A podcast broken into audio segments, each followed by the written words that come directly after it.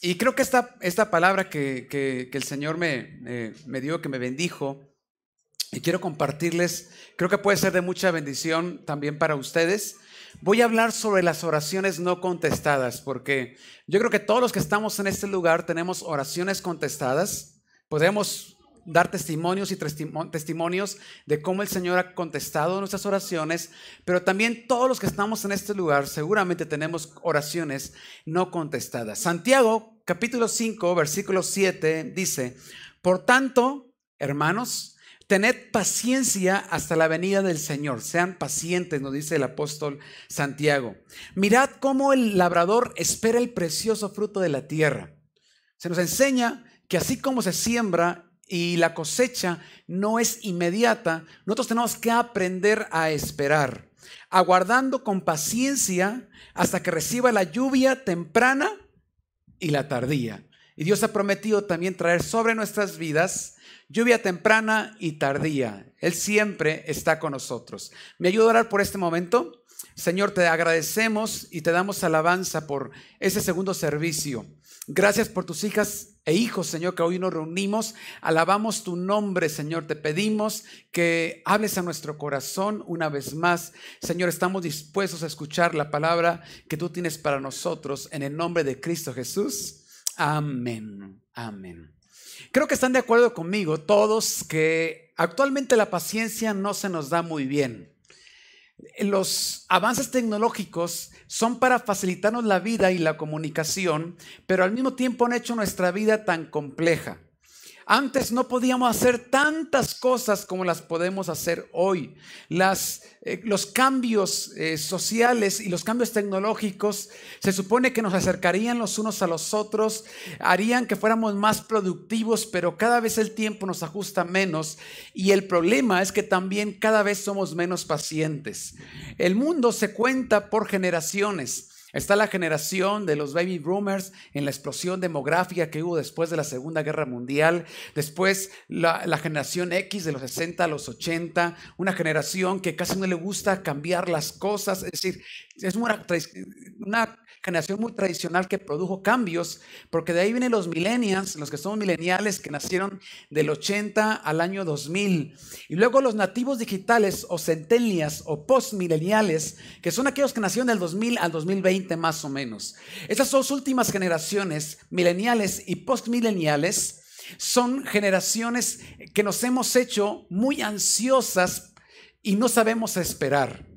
Antes teníamos que esperar muchas cosas. Aquellos que nos tocaron varias transiciones tecnológicas importantes, lo podemos decir. Por ejemplo, si queríamos hablar con algún amigo, teníamos que esperar, nos aprendíamos su número de memoria y teníamos que esperar que fueran las 6, 7 de la tarde, llamábamos, todavía no llega, no, entonces le marco en un rato. Si alguien quería usar el internet en casa, o llamaba por teléfono o usaba el internet o ibas a los ciber y después de cinco minutos de que el Messenger, los dos monitos daban vueltas y vueltas, entrabas y decías, mira qué rápido entró, ¿verdad? Y, este, y ahora hay gente que se queda sin internet y se vuelve loco. Literalmente hay niños con ansiedad terrible y se agarran gritando y pataleando porque no tienen internet. Este, antes era más, más rápido, este, digo, era más lento escribir un documento, imprimir algo era mucho más difícil. Ahora es, es más rápido, tenemos más vías de comunicación, es más rápido llegar a ciertos lugares, tenemos libramientos para llegar a ciertos eh, a cierto lugar. Cuando vamos eh, a Culiacán, a la tierra de mi esposa, pues agarra el libramiento de Tepiga, el libramiento de Mazatlán y llegas más rápido. Es, es increíble, te ahorras más o menos una hora. Entonces llegamos, los autos este, pueden ser este, un poco más, más ágiles, ¿verdad? Para arrancar que los, antes, los autos de antes. Nos subíamos y teníamos que calentar la camioneta. Y te esperabas como cinco minutos para estar caliente, ya la andabas. Y ahorita no, con los carros nuevos, te subes, lo aprendes y arrancas. No necesitas estar calentando. ¿Para qué apoyar este, más o contribuir a la contaminación eh, ambiental? O sea, todo se ha diseñado para que sea más, más rápido. Eh, compare usted la diferencia entre, un entre mandar un correo electrónico, mandar un email, a mandar una carta por correos de México. ¿Alguien le tocó? ¿Sí? Sí, varios, ¿verdad? De otras generaciones acá. Y me tocó como tenía como unos no sé si unos 12 años de edad, estaba en la, en la primaria, que ahí en la iglesia donde yo crecí llegó este, una familia y, de Estados Unidos y llegó una, una niña que, que me gustó y yo conseguí su dirección para mandarle una carta, ¿verdad? Este, en el primer servicio, en esa parte, mi esposa se levantó, ¿verdad? Y lo puede decir a gusto. no, ya, ya sabe. Y, este, y yo le mandé la carta, ¿no? Le llegó como en mes y medio la carta, yo creo, y luego en mes y medio me contestó. Tres meses después me contestó para decirme que no le interesaba. Y, ya yo también este, tuve que, contestar la carta, ya creo que ahí me la contesté. Pero uno estaba con ansiedad, ¿verdad que no? y ahora hay matrimonios, a mí me ha tocado atender este, personas o matrimonios que tienen conflictos porque no se porque se prendieron las dos palomitas verdes o azules, no me acuerdo qué color son, y los dejó en visto. Y dice, es que ya me deja en visto o él me deja en visto. No me contesta. y, están desesperados porque la característica de esta generación es que es una generación demasiado ansiosa. Hoy podemos comprar algo en línea y mañana nos llega. Es, es increíble la rapidez para comprar productos. Este, más adelante las grandes tiendas van a, ser que van a ser muy pequeñas. Van a tener que ser muy pequeñas porque estamos comprando en línea y si alguien compra verdura, te llega mejor la verdura en línea que compras en el Walmart que la que escoges tú. O sea, están invirtiendo y apostando en, eso, comida rápida, tantas cosas. Y, cuando no llega rápido, uno se desespera y se vuelve ansioso porque es una generación de lo express a mí me gusta tomarme mi tiempo para preparar el café. Uno de los momentos especiales de mi día es prepararme un café, agarrar un libro y comenzar a leer. Es un momento muy especial para mí. Y me gusta tener toda una tradición para este, todo un, un ritual para crear mi, mi, café. Si me lo preparo aquí en la oficina, tengo un molino que mi esposa me regaló que es manual. Entonces saco el café en gran, lo echo ahí, lo comienzo a moler lo huelo, lo disfruto, veo que sea el tamaño correcto, lo comparo con otro tamaño, estoy, y más o veo que sea la misma cantidad, este, que sean los gramos, ¿verdad? Que, que sean de los tipos de café que yo quiero, que tenga el olor fresco todavía. Entonces preparo el agua caliente, pongo el café, se le echo, dejo que caiga en, mi tacita, saco un termómetro para que tenga la cantidad. Ah, no, no llegó a eso. no soy tan exagerado. Este, pero es todo un ritual en torno para el café. Pero ahorita hay café que rápido te lo, te lo preparas, le pones una cápsula y ya sale el café, este, bien rápido. Y, nos aprendimos a, no esperar, a ser desesperados. Pero en las cosas de Dios, las cosas no funcionan como en la cultura. Hay ocasiones que Dios no responde rápido, porque hay oraciones que son oraciones flecha. Oraciones que, no hay tiempo para hacerlas largas. Por ejemplo, usted va manejando y de repente un carro se le atraviesa y está a punto de tener un accidente terrible. Uno dice, ay Señor. Ahí se nota cuando alguien es cristiano o no. Porque los que no son cristianos se les sale una palabrota. Dice, ay, y se le sale una palabrota ahí. Eh, o como una hermana que dijo, santo niño de Atocha. Este, cuando se asustó, cuando tú oras, hermano, ahí te va a salir un, ay Dios, ¿Sí? Padre, ¿alguien ha hecho ese tipo de oración flecha? Yo le, temo, yo le llamo oración flecha. Por ejemplo, David, cuando se entera que uno de sus consejeros antiguos, Aitofel, traería, vendría a aconsejar a Absalón, que se levantó eh, en un golpe de estado contra el rey David, él dijo, Señor, trastorna el consejo de Aitofel. Fue una oración flecha y esa oración flecha tuvo resultados. Pero hay oraciones, hermanos, que requieren de nuestra perseverancia. Ser perseverantes. Y la Biblia habla de la importancia de perseverar en nuestra oración. Hay momentos en los que nos podemos desesperar y podríamos expresar, como lo dijo el salmista, Señor, no entregas a las fieras el alma de tu tórtola. Se está hablando de, su conflicto, de lo que él está experimentando. Y no olvides para siempre la congregación de tus afligidos. Hay momentos que hemos orado una y otra vez y por semanas y por años y que no hay la respuesta que nosotros estamos esperando y nos sentimos como esta oración del salmista. Podemos recordar, hermano, que la lógica de crecimiento de Dios no es la lógica de crecimiento de nuestra cultura. Es funciona de manera muy diferente. En nuestra cultura, si no logramos algo en 10 años, es imposible que lo logres en un año. Pero para Dios es diferente. Él llama a Moisés, lo tiene en el desierto, en un proceso que a nadie se le ocurriría que sería el proceso para un libertador. O sea, un libertador lo mandan a una escuela, lo mandan a prepararse, a hablar idiomas, que esté preparado, pero a Moisés no, fue un desierto lo que lo prepararía a él. luego otros 40 años en Egipto, 80 años de preparación para liberar a Israel solamente en unas semanas. Porque a veces Dios se tarda mucho para hacer algo rápido. Entonces nosotros no debemos desesperarnos, debemos comprender ese principio. Alguien podría decir, no, es que si ya no logré este proyecto en 10 años, Nunca lo voy a lograr en los dos años que me quedan o los tres años que me quedan para, para poder hacer esto. Funciona diferente en la lógica de Dios, no en la lógica humana. Y tenemos que confiar, hermano, que a veces, aunque no podamos ver, el Señor está obrando. Que estamos en sus manos y que Él nos va a, a proteger. ¿Se acuerdan cuando les conté sobre el bambú japonés? Cuando vi la historia, después yo le hablé a, Gustavo y le decía, oye, investigame esto que quiero decir a la iglesia y no me gusta decir algo que no investigué, porque busqué por toda la red. Es que se dice que el, el bambú japonés lo siembras y comienza por debajo de la superficie a desarrollar un entramado complejo de raíces, pero no ves nada arriba de la superficie. Alguien puede decir, eh, me, me con la, eh, con la semilla, esa semilla no servía. Pero no, es que no estás viendo lo que sucede bajo la superficie. En el séptimo año, el bambú llega a crecer una cantidad de metros que algunos dicen que son hasta 30 metros. Gustavo me dijo, este, en la investigación que tengo, sé que el bambú es la planta que tiene el nivel de aceleración este, o el nivel de crecimiento más acelerado. ¿Es cierto o no? Me encantaría que lo fuera, si no de todos modos refleja la forma como Dios trabaja con nosotros. A veces no podemos, no vemos lo que eh, Dios está haciendo, porque usted y yo podemos estar aquí en el servicio y allá en otro lugar Dios haciendo algo. Un hermano eh, que escribe un libro sobre administración da un ministerio poderoso, porque ese día tenía que pagar cierta cantidad y le dijo a la secretaria, hoy va a ingresar esa cantidad. Y dijo ella, pero nunca ha ingresado esa cantidad. Y él dijo, vamos a ver lo que Dios va a hacer el día de hoy.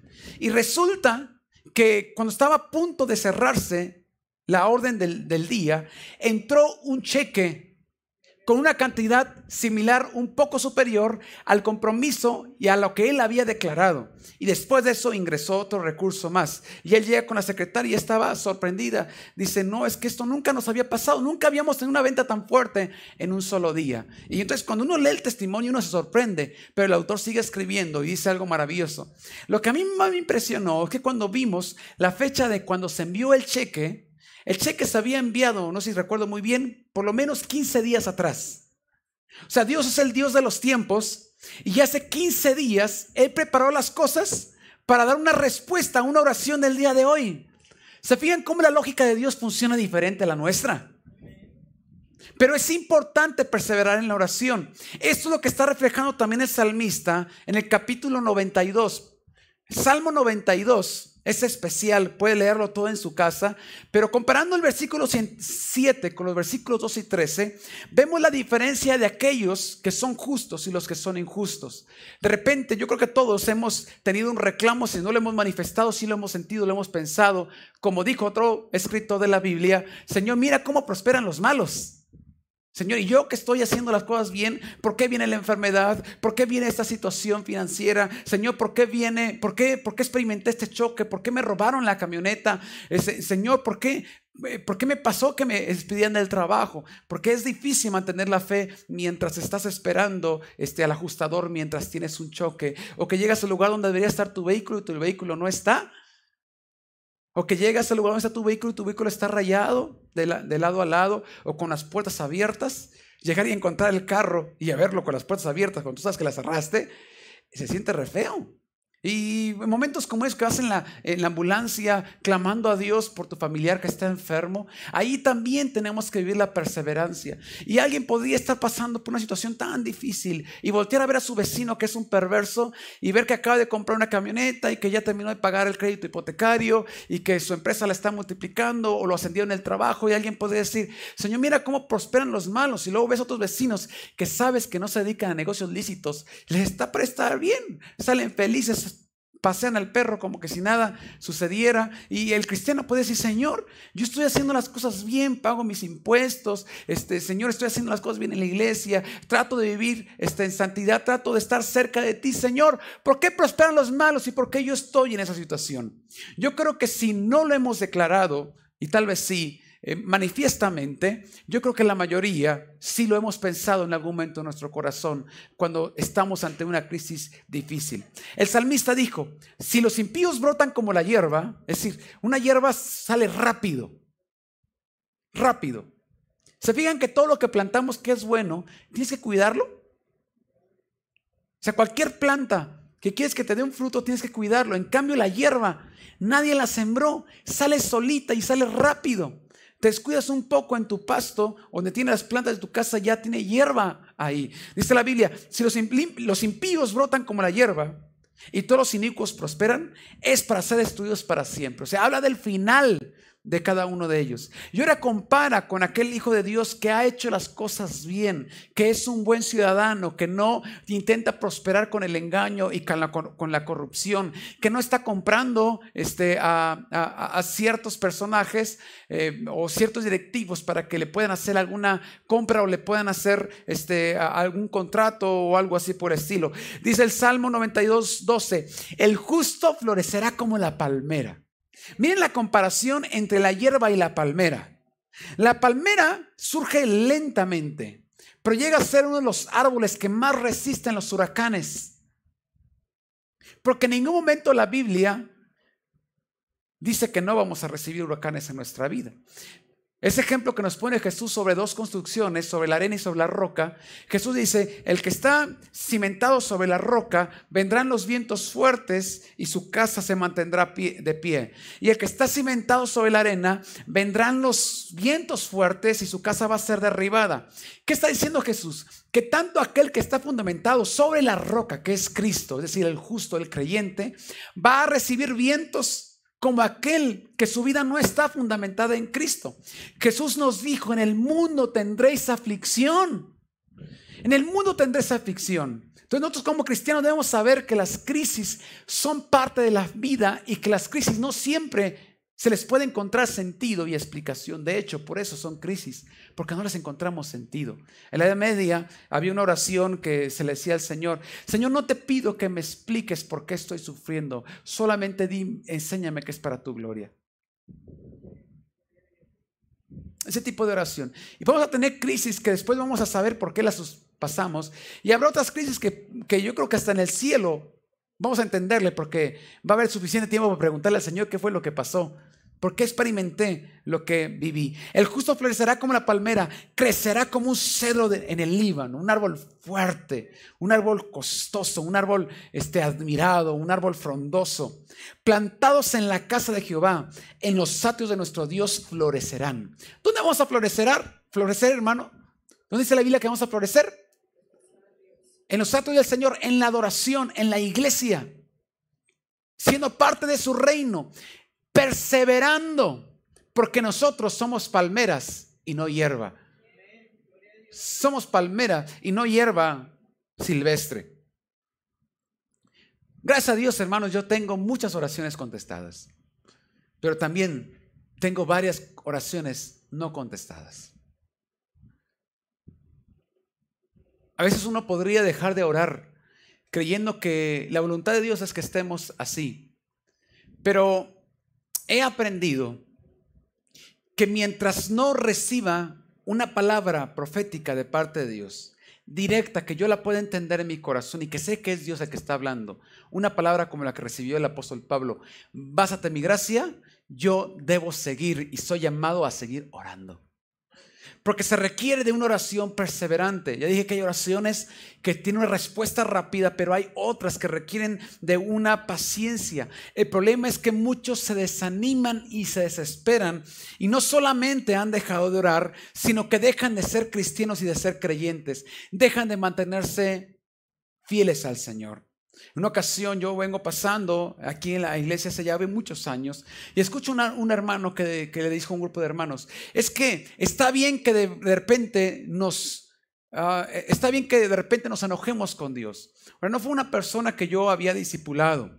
tenía un poco tiempo que había llegado a la congregación y me preocupó mucho lo que, que, que dijo y comencé a trabajar con él. Tarde o temprano yo me encontraba en un restaurante con él desayunando y él diciéndome que había decidido ya no venir a la iglesia.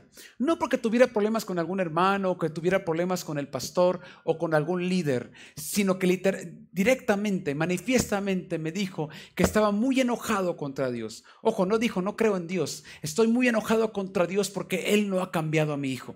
¿Por qué mi hijo sigue en las drogas? ¿Por qué mi hijo sigue en esa situación? Si Dios este, es poderoso. Yo vi cómo cambia el apóstol Pablo, dice la Biblia, él lo puede hacer. ¿Por qué no lo ha hecho con mi, con mi hijo? Y finalmente él decide abandonar a Dios. Porque toda queja, en el fondo, es una queja contra Dios.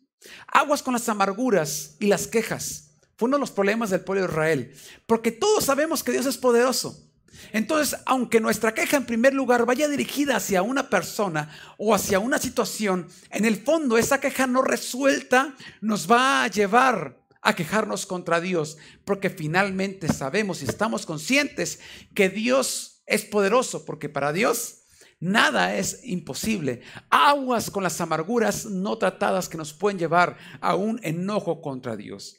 Ahora debemos recordar que la oración perseverante, Dios la contesta. Y tenemos varios ejemplos bíblicos. Jacob pasó toda la noche orando hasta que el ángel de Jehová se le aparece y lucha con él y recibe un cambio de nombre, un cambio de visión, un llamamiento y una bendición que traería resultados hasta nuestros días, hasta el día de hoy. Elías oró en siete ocasiones para que cayera lluvia, después de que oró para que bajara fuego del cielo. Esa fue una oración rápida. Elías nos enseña que hay respuestas que Dios da rápidas y hay respuestas que el Señor requiere de una perseverancia de oración. La primera vez solamente oró una sola vez y bajó fuego. La segunda ocasión, él oró una vez, no pasó nada. Se vuelve a levantar, ora, no pasa nada. La tercera vez se levanta, ora y no pasa nada. En la sexta vez no pasa nada. Y en la séptima ocasión, oró nuevamente y entonces se vio una nubecita que la podía tapar con la palma de su mano. Y entonces dijo, hey, vámonos todos porque va a caer un aguacero aquí. Y fue lo que sucedió. Hay muchos cristianos que no perseveran a la oración y que dejan de orar y de buscar a Dios justo antes de recibir la bendición. Porque no han comprendido que a veces Dios responde rápido y a veces Dios requiere de, un tiempo porque Él conoce el tiempo perfecto para dar la respuesta a nuestra oración. Y algunos ven una nube pequeña y dicen, no, Señor, esa nube no me sirve. Señor, si yo te pedí un trabajo en una empresa transnacional, mira ese trabajito que me das. Señor, si yo, yo te pedí un buen trabajo y mira el trabajo que me das. Señor, yo te pedí un cliente de esos que compran mucho y me trajiste a un vecino que nada más compra para su familia. No reniegues de las nubes pequeñas que Dios pone delante de ti. Porque si no sabes, no sabes la capacidad que esa pequeña nube te va a traer. Alguien puede hacerte una invitación a algo y tú menospreciar eso sin darte cuenta de que es una pequeña nube que Dios está mostrando y que después de eso viene un aguacero. Así, hermano, que cuando usted vea un poco de luz en, en lo que usted ha pedido, y aunque no vea todo completo, y no es todo lo que Dios ha pedido. Usted en ese momento alabe a Dios y al Señor, gracias por la pequeña nube que estoy viendo y gracias porque yo sé que tarde o temprano caerá un aguacero. Voy a tener la respuesta de lo que he estado orando. Daniel oró por 21 días. Dios había mandado la, la respuesta, pero puesto que era Daniel y era una respuesta que tendría consecuencias eternas, una revelación poderosa, hubo esa respuesta fue interceptada por uno de los más altos rangos del reino demoníaco. Y hubo una guerra cósmica, una guerra espiritual que no sabía seguramente Daniel, no sé si había recibido revelación de eso, pero él perseveró y recibió la respuesta. Recibió la respuesta. Otros personajes, por ejemplo, Pedro, cuando fue encarcelado, dice que la iglesia estuvo orando por él sin cesar.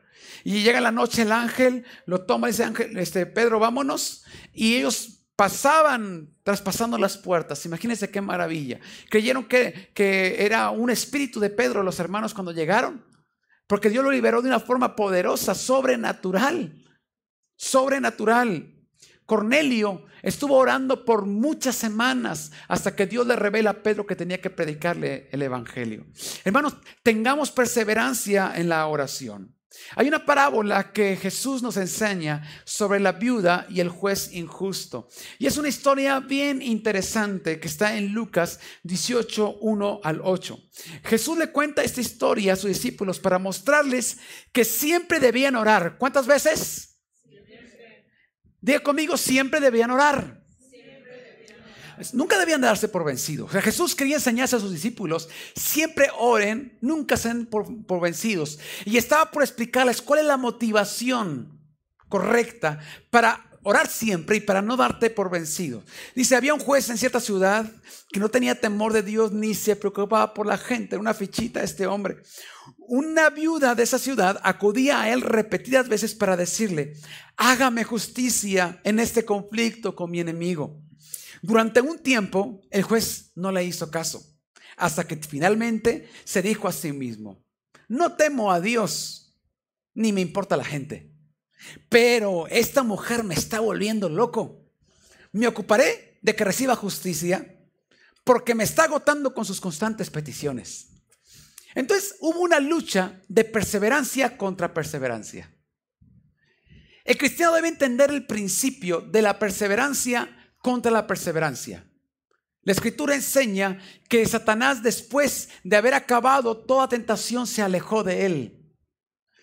Satanás viene a atacarnos con toda su fuerza, pero dice la escritura que él trata de perseverar en tentación, te hace creer caer en una cosa, en otra cosa, pero llega momento que se va, se le va a acabar la paciencia de atacarte. Y va a decir, ah, no, no, ya con este no puedo, váyanse con otro. Y vas a tener un tiempo donde no te va el enemigo a atacar. Eso dice la Biblia. Después de que hubo acabado toda tentación, se alejó de él. Porque hay una lucha de perseverancia contra perseverancia. Entonces, el enemigo está queriendo perseverar atacándonos, pero el cristiano tiene que perseverar orando y manteniéndose firme. Job perseveró, aguantó. Si Job no hubiera aguantado, no tendríamos esos hermosos salmos del libro de Job. Esas hermosas palabras de, sabiduría que tenemos en el libro de Job. Un libro de, con mucha sabiduría. Por un hombre que perseveró y supo lo que era perseverancia contra perseverancia. Entonces perseveremos, hermanos. Por eso dice la Biblia que persevere hasta el fin. Ese es el que va a ser salvo. Él va a ser, va a ser, va a ser salvo, el que perseverare. Entonces el juez injusto respondió y le dio el veredicto final, dice el versículo 7. Jesús dijo, ¿acaso no creen que Dios hará justicia a su pueblo escogido que clama él día y noche? ¿Seguirá aplazando su respuesta? Les digo algo, que pronto les hará justicia. Pero cuando el Hijo del Hombre regrese, ¿a cuántas personas con fe encontrará en la tierra? Y qué interesante porque en el versículo 6, él dice, aprendan una lección de este juez injusto. Y eso es increíble porque uno, uno, la tendencia natural del texto es aprender de la viuda, no del juez. O sea, ¿qué vas a aprender del juez, de un juez injusto? Que no cree en Dios ni en la gente. ¿Qué, voy a aprender del juez injusto? Pero Jesús dice, eh, ok, es interesante lo que hace la, la, viuda, pero no te centres en la viuda, céntrate en el juez. ¿Y por qué hay que centrarnos en el juez? Porque Dios nos está mostrando su corazón y nos lo muestra con un ejemplo de lo que no es Él. Dios nos muestra con un ejemplo de lo que no es, lo que Él sí es. Él dice, miren, si este juez que es injusto le respondió a la viuda que perseveró, ¿cuánto más nuestro Padre que está en el cielo nos va a responder? Uno, lo que Jesús está diciendo es que hay muchos creyentes que han dejado de orar y perseverar en la oración porque tienen un concepto equivocado de quién es Dios. Lo ven como un Dios malo. Toda queja, en el fondo, recuerden, va a ser un reclamo contra Dios y lo están viendo como un Dios malo.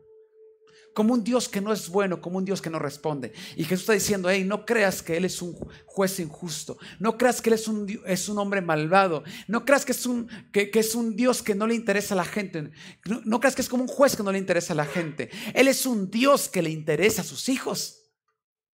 Le interesa a sus hijos. Entonces, de entrada, Él nos está diciendo, no veas a Dios como el juez injusto. Pero también nos está diciendo, no te fijes en la viuda, porque la respuesta no está determinada en sí, dice Jesús, por la perseverancia de la viuda, sino por la bondad de Dios que es todopoderoso.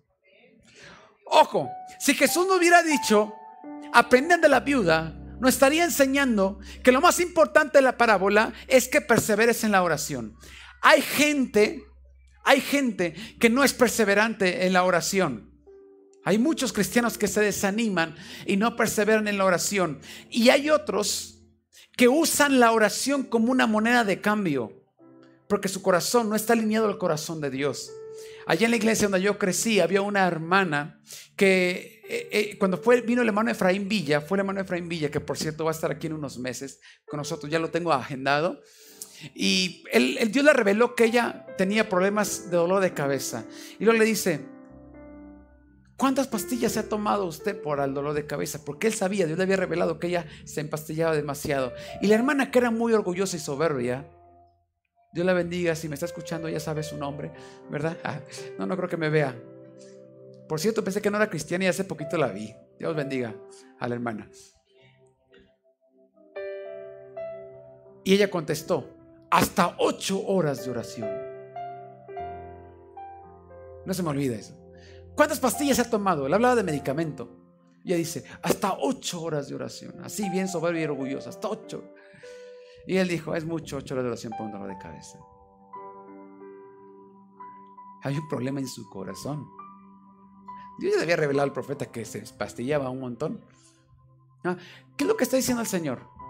Es que no importa ni siquiera el tamaño de tu fe. Si tuvieras fe como un grano de mostaza, le dirías a esa montaña, muévete. ¿Por qué como un grano de mostaza? La enseñanza es que, que hay niveles de fe. Aunque Jesús le dijeron, danos más fe. No, no creo. Yo creo que Jesús lo que está enseñando, no importa el tamaño de tu fe, lo que importa es en quién estás poniendo tu fe. O sea, la, la, perseverancia de la viuda no es tan importante como la bondad de Dios. Pero también Jesús está enseñando sobre la perseverancia, pero enseña la motivación de la perseverancia. Entonces la motivación que debemos tener como hijos de Dios, nuestra motivación no es que estamos aferrados. O sea, no es tu energía la que te aferra a ser perseverante y a orar y a buscar a Dios todos los días. Lo que la Biblia está enseñando, lo que Jesús está enseñando, es que si somos conscientes de que tenemos un Padre que es bueno, entonces el resultado en nuestra vida es que vamos a perseverar. No nos vamos a cansar de orar. De hecho, la perseverancia en la oración significa que nuestro corazón ha comprendido que tiene un Dios bueno. Hay cristianos que creen que enfadan a Dios, que dicen, este, ay, sí, pues ya, ya viene mi hija otra vez a toda esa petición. Hija, ya tienes 20 años pidiéndome lo mismo. Dios no es así. De hecho, hay un texto del Antiguo Testamento que creo que Jesús se está refiriendo a esto, que dice eh, que el Señor se deleita con las oraciones de los íntegros. Mira qué maravilloso. El Señor se deleita con las oraciones de los íntegros. Él se goza con tu oración. A él no le pesa que vengas, no es como ese juez injusto. A él le gusta que vengas y le pidas al Señor, que le traigas tu oración. Y algunas las va a responder rápido, pero otras van a requerir de, de perseverancia. Y el cristiano tiene que aprender a orar, a orar, a orar, a orar, a orar y a seguir orando. Hay una profecía, la última profecía de Eliseo, que creo que ilustra muy bien la importancia de perseverar y ser animosos a la hora de orar, al momento de, de, orar. Segundo de Reyes lo registra, capítulo 13, versículos 14 y 19, dice que Eliseo cayó de muerte. Ahora, lo normal, cuando alguien está en hospital y que ya han dicho los médicos que va a morir, está la enfermedad con la que, con la que murió, Eliseo. Lo normal es ir al hospital para orar por la persona enferma, pero el rey lo hizo al revés. Él se acerca al profeta para pedirle que ore, porque Israel está en un conflicto internacional y necesita la salvación de Dios.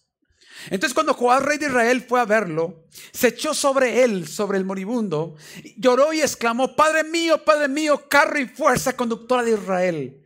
Le está diciendo, Padre mío, aunque te veo débil, aunque estás a punto de morir, aunque te encuentras en el lecho de muerte, quiero que sepas que para mí Dios te ha usado a ti más que a todo el ejército de Israel para tener la victoria. En ti, oh profeta, veo el poder de Israel en un hombre moribundo. Y entonces Eliseo, yo me lo imagino con los últimos momentos de su fuerza, le dice al rey Joás, consigue un arco y varias flechas. Y Joás así lo hizo. Luego Eliseo eh, le, le dijo, empuña el arco. Cuando el rey empuñó el arco, Eliseo puso las manos sobre las del rey. Él pone las manos sobre las del rey. Y entonces él empuña el arco y lanza. Ah, bueno, después le dice, abre la ventana que da al oriente. Él la abrió el rey y Eliseo le ordenó, dispara. Así lo hizo. Entonces agarró Eliseo una flecha y la lanza. Ahora, Eliseo, perdón, Joás lanzó la flecha. Ahora, Eliseo se emocionó tanto que yo imagino que él expresó con los últimos gramos de energía que tenía como un hombre que estaba a punto de morir. Y entonces Eliseo gritó, flecha victoriosa del Señor, flecha victoriosa del Señor contra Siria. Tú vas a derrotar, escucha Joás, tú vas a derrotar a los sirios en Afec hasta acabar con ellos. Ahora hermano, ¿cuál sería la expresión de usted escuchar esto? Él había reconocido que la palabra del profeta era poderosa, más poderosa que cualquier estrategia militar.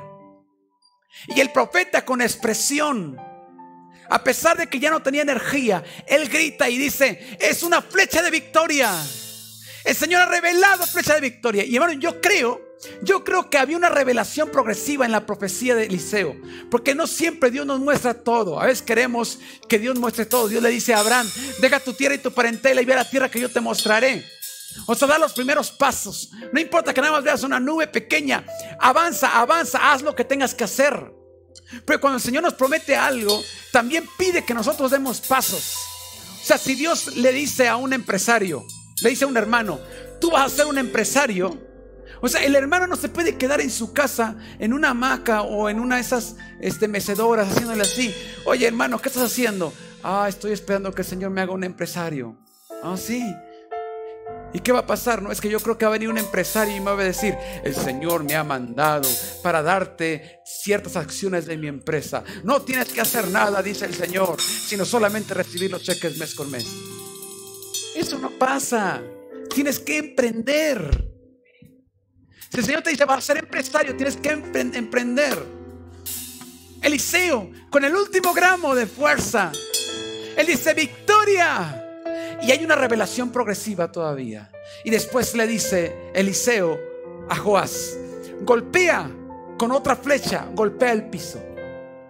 Y entonces Joás, que acaba de recibir una promesa poderosa, ese inca y comienza a hacer. Uno, dos, tres. Y Eliseo se enojó. Eliseo se enojó. Eliseo está a punto de morir. Y se enojó. Se molestó.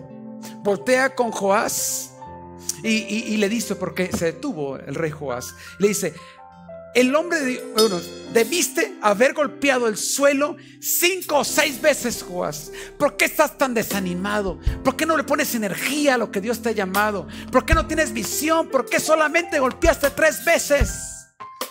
Si lo hubieras golpeado cinco o seis veces, hubieras destruido a Siria hasta acabarlos por completo. Pero dice el Señor que por cuanto lo golpeaste solamente tres veces, les ganarás tres veces ganarás tres veces. Oh, hermano, al entender este principio me bendijo tanto.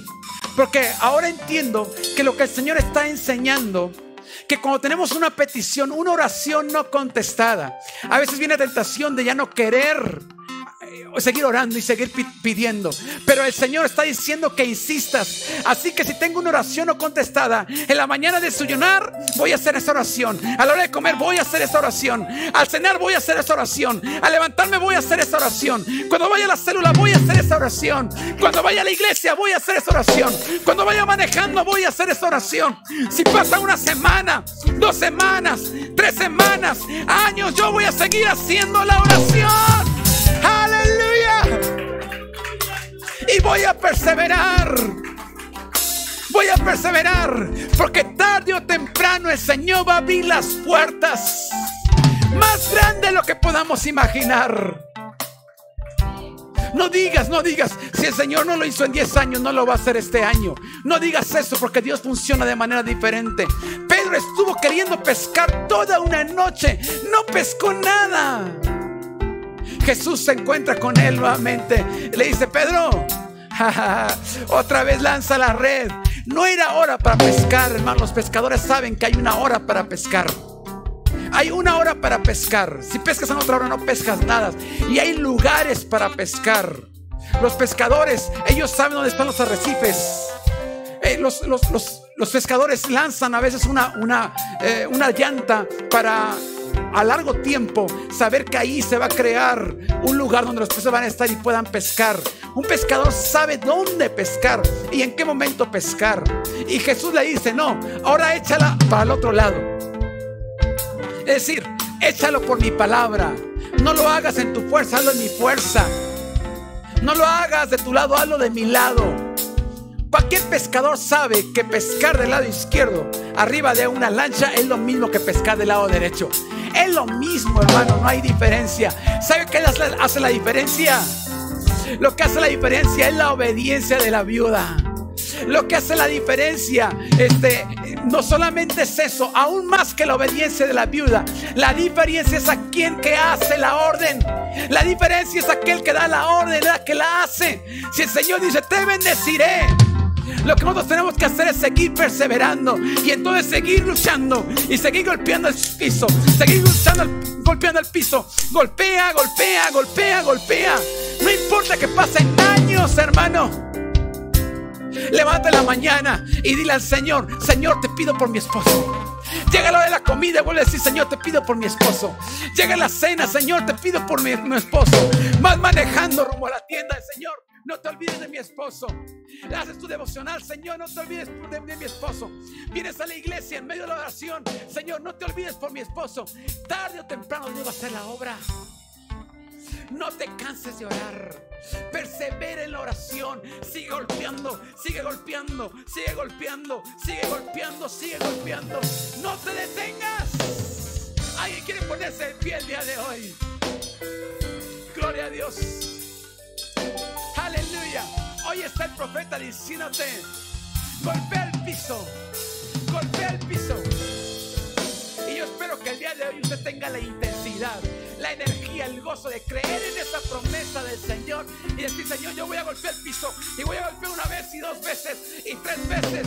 Que acabo el Señor ya me dijo que se deleita de mi oración. El Señor no se enfada. Señor, y mientras tú no me digas, pásate mi gracia. Mientras el Señor no me diga, deja de orar porque bástate mi gracia. Mientras no tengas una revelación clara de un paso de mi gracia, tienes que seguir orando. Aleluya. Hoy esta iglesia se levanta para decirle al Señor, Señor, mientras tú no digas que no directamente, yo voy a seguir orando, yo voy a seguir orando. Usted el día de hoy tiene que decir, Señor, levántame hijo, levántame hijo, levántame hijo. Antes de dormir, levántame hijo. Si tienes años, Sigue orando y levanta mi Aleluya. Aleluya. Aleluya. Quiero invitarte, hermano, que traigas al altar tus oraciones no contestadas. Fíjate lo que estoy diciendo. Trae el altar. Ven con tus oraciones no contestadas. Todos tenemos oraciones contestadas, pero tenemos oraciones no contestadas.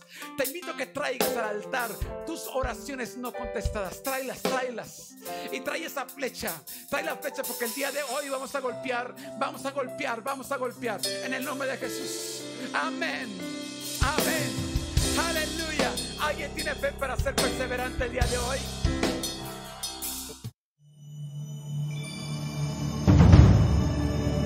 Música